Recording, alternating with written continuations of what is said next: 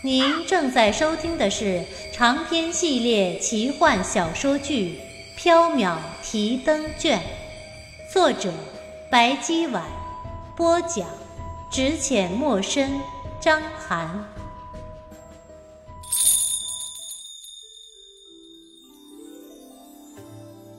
喜欢我们的听友可以加入 QQ 群六二九八四九三五八六二九八。四九三五八，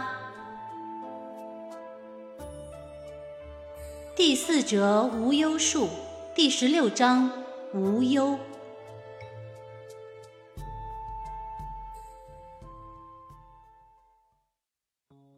休息了一会儿，看天色不早了，白姬和袁耀告辞离开了太平府。回缥缈阁的路上，袁耀问白姬。无忧树已经毁了，你怎么向十三交代？车到山前必有路，会有办法的。我想，我得重新给太平公主做一个护身符了。为什么？之前我只考虑到非人恶意的袭击，没有考虑到灵物无意的接近。人类实在是太脆弱了，机缘巧合时，没有恶意的灵物也会置人于非命。如果不是今日恰巧发现了。再晚几天的话，太平公主就没救了。白姬，小生想问你一个问题。先去问吧。太平公主曾说你讨厌人类，是真的吗？白姬笑了，没有回答，却岔开了话题。啊，她还说什么了？她还说你是因为人类的缘故才会遭受天罚，不能入海，不能成佛。啊，这应该是午后告诉他的吧？哎，你怎么知道？因为这个版本我只对午后说过。啊？难道你的过去还有几个版本？对呀，不同的版本应对不同的人嘛。我觉得以午后的性格会相信这个版本，所以就这么对他说了。以先知的性格，应该会相信煽情版。袁耀冷汗，非常生气。小生不要听煽情的，如果可以，你能告诉小生你遭受天罚不能入海、不能成佛的真正原因吗？白姬一愣，沉默了一会儿。呃，时间太久了，我记不起来了。不过，不能成佛的原因，是因为我还没有收集到足够多的因果。恒河沙数的因果。哎，你一定是被骗了。连小生这么笨的人也知道，根本不可能收集到那么多的因果。不试试看，怎么知道不可能呢？先知，做人要勇于尝试，挑战不可能。可你是非人。白姬突然改口：“呃，做非人也要勇于尝试，挑战不可能。”原要挫败。白姬、原耀走在大路上，行人都被白姬布满金纹的脸吓跑了。白姬走在前面，突然回头：“宣之，其实我不讨厌人类。”原耀叹了一口气：“可是今天人类好像不喜欢你。白姬，你脸上、身上的金纹不会一直都在吧？”“不会的，过几天就会消下去了。”哎呀，早知道会这样，就在太平府找一个鬼头面具戴着，那样更吓人。白姬和袁耀回到缥缈阁，丽还被吊在牌匾下，十三郎正站在门口，仰头和他说些什么。听到脚步声，十三郎和丽侧头，看见白姬脸上的金纹，他们都吓了一大跳。十三郎关切地问。啊，白姬，你的脸怎么了？没什么，十三郎不必担心。丽幸灾乐祸。哼，龙耀，出去一会儿就毁容了，真是报应。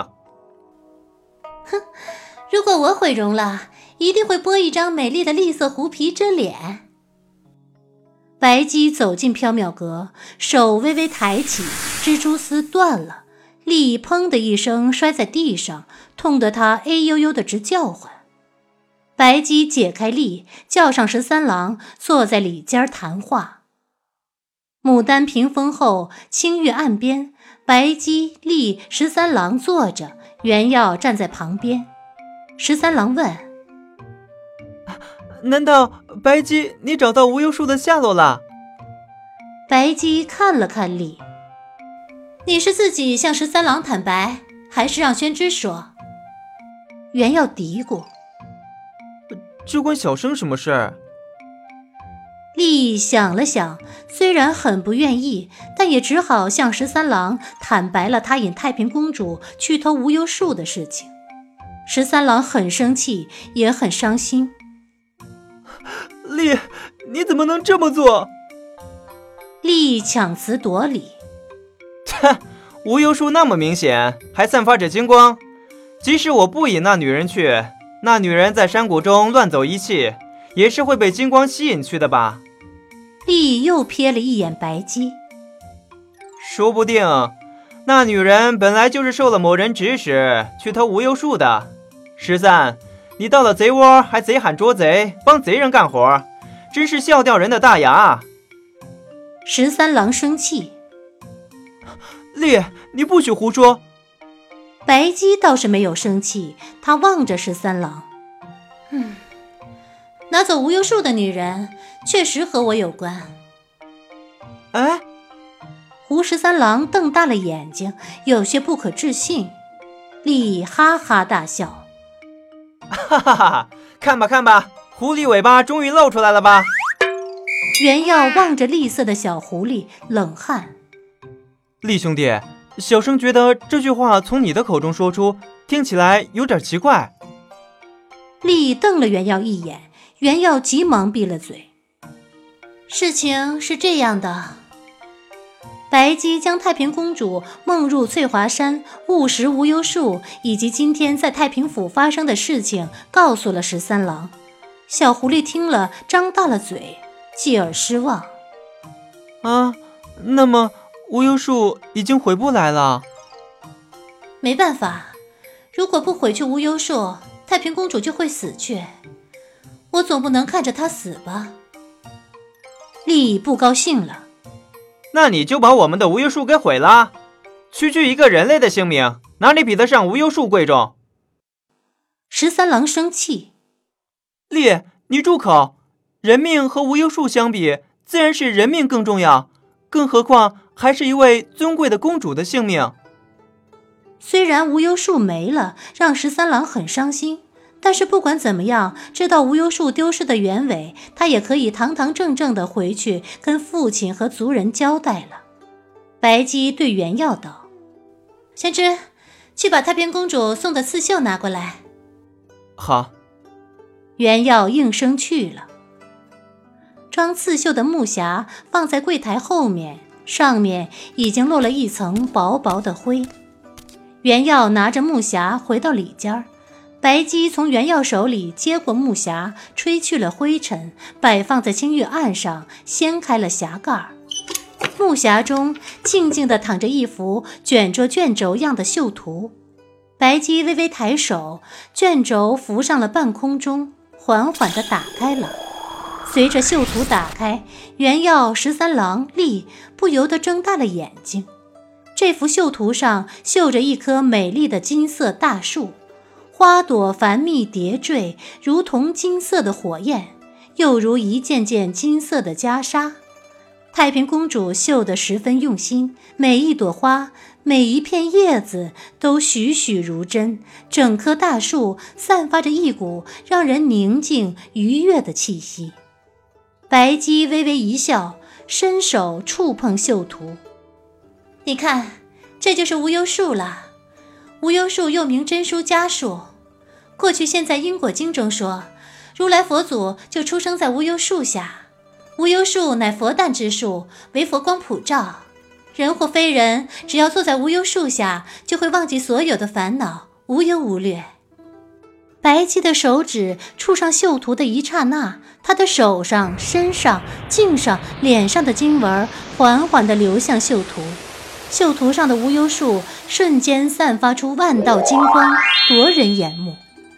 白姬、原要、十三郎、立仿佛站在一棵亭亭如盖的大树下，树上有无数金色的花朵缓缓绽放，花瓣随风纷飞。一花一世界，一叶一菩提。红尘染明镜，无忧心中觅。十三郎，这幅绣图出自太平公主之手，她曾经吞下无忧树，又曾经梦见过无忧树。她绣出的无忧树也会带着灵气的。我没能替你找回无忧树，就把这幅绣图送给你吧。啊，这么美的绣图，真的可以送给某吗？白姬笑了，当然可以。十三郎高兴地说道：“啊，谢谢白姬。”丽不冷不热，用绣图冒充真正的无忧树，真是奸商。白姬笑了。望着丽，无忧树不是人间的东西，即使种出了树芽，在凡间的土地上也无法长成大树。丽不再作声了。十三郎很久没回家了，老狐王一定很想念你，牵挂你。你不必再留在缥缈阁干活了，拿着绣图和丽回家吧。十三郎也很牵念父亲，他给白姬和原耀做了晚饭之后，就和丽回家了。月圆如镜，清辉万里。白姬和原耀坐在后院赏月。唉，原耀望着月亮，叹了一口气。月色这么美，宣之为什么叹气呀？就是因为月色太美了，才会让人忍不住想叹气，担心以后的月色还会不会这么美。呃，宣之你多虑了，千百年以前月色就这么美。千百年以后，月色还会这么美，美丽的东西会永远不变的。唉，宣之，你又叹什么气呀？月色的美虽然亘古不变，但是千百年以后，小生却不知道在哪里了。白姬喝了一口茶，宣之还真是多愁善感呢。